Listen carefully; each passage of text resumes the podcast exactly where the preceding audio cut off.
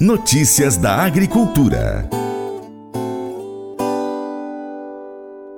A Confederação da Agricultura e Pecuária do Brasil, CNA, defendeu na última quarta-feira, dia 1 em audiência pública do Ministério da Educação da Ministério da Agricultura e Pecuária, o MAPA, manutenção do teor de umidade da soja em 14% no novo padrão oficial de classificação do grão brasileiro.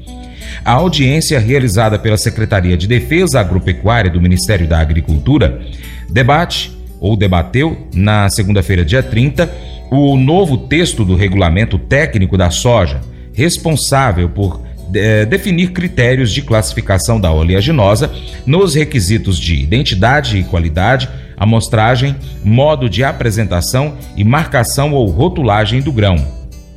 Na nova versão do regulamento, o Ministério defende a mudança de 14% para 13% do teor de umidade para o grão da soja ponto que gerou a discordância das entidades representativas dos produtores rurais. A CNA se retirou da reunião na quarta porque os produtores não concordam com a redução da umidade de 14% para 13%.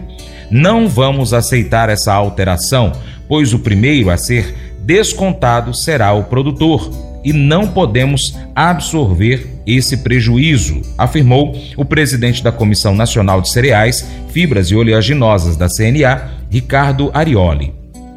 Ele explicou que o Brasil já adota o padrão de 14% da umidade desde o início do plantio da soja e alterar esse teor impacta no peso dos grãos, consequentemente reduz a renda dos produtores, além de exigir adaptações para o controle da umidade no processo de armazenamento, que implicam aumentos expressivos nos custos de produção. O produtor que tem armazenagem na propriedade terá um aumento no custo de secagem e diminuição no volume da soja para vender, porque o grão estará mais seco. Já o agricultor que não tem estrutura ele vai mandar a sua carga para a indústria e o desconto será maior. Segundo o presidente da comissão, aceitar essa mudança significa que o Brasil vai abrir mão de 3 milhões de toneladas, que é o cálculo estimado da perda de peso por conta da menor umidade do produto. Esse prejuízo não pode ficar com o produtor rural brasileiro. Arioli afirmou que a CNA está aberta ao diálogo e continuará defendendo a manutenção do teor de umidade da soja de 14% ou uma compensação financeira justa para o produtor rural aceitar a alteração da umidade. Mas eu vou dizer uma coisa pra você, viu? É, se quiser colocar propaganda sua aqui nesse programa, ó, eu vou dizer um negócio, você vai ter um resultado bom demais, senhor. É isso mesmo, é facinho, facinho, senhor. Você pode entrar em contato com os meninos ligando o telefone deles, é o 38, é o 991810123, bem fácil. É muito bom porque aí a sua empresa vai sair dentro de um programa que é ligado aí ao homem para mulher do campo. É nós que vai estar tá assistindo e também vai ver sua propaganda. É bom ou não é, só? A escritora deste devocional disse que às vezes suspeita que o seu gato sofre de um caso grave de MEP ou medo de perder. Quando ela chega em casa com as compras, o gato corre para poder inspecionar o conteúdo. Quando está cortando legumes, o gato se levanta ah, ali para poder olhar o que, que é que está acontecendo, implorando para que seja dado algo para ele. Mas quando é dado realmente o que prende a atenção do gato, ele rapidamente perde o interesse, indo embora, entediado.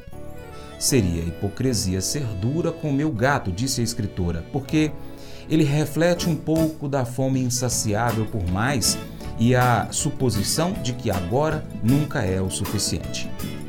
Segundo Paulo, na Bíblia, o contentamento não é natural, é aprendido, conforme está em Filipenses capítulo 4, verso 11. Sozinhos nós buscamos o que achamos que vai nos satisfazer e passamos para a próxima coisa no momento em que nós percebemos que não vai. Outras vezes, o nosso descontentamento toma a forma de nos protegermos de todas e também quaisquer ameaças suspeitas. Às vezes é preciso experimentar o que mais temíamos para tropeçar na verdadeira alegria. Tendo experimentado muito do pior que a vida tem a oferecer, Paulo pôde testemunhar em primeira mão o segredo do verdadeiro contentamento, a misteriosa realidade de que, ao entregarmos a Deus nossos anseios por plenitude, nós experimentamos uma paz inexplicável, levados cada vez mais a fundo nas profundezas do poder, beleza e graça de Jesus Cristo. Esse devocional faz parte do plano de estudos Amor ao Próximo do aplicativo bíblia.com. Deus te abençoe e até o próximo encontro. Tchau, tchau.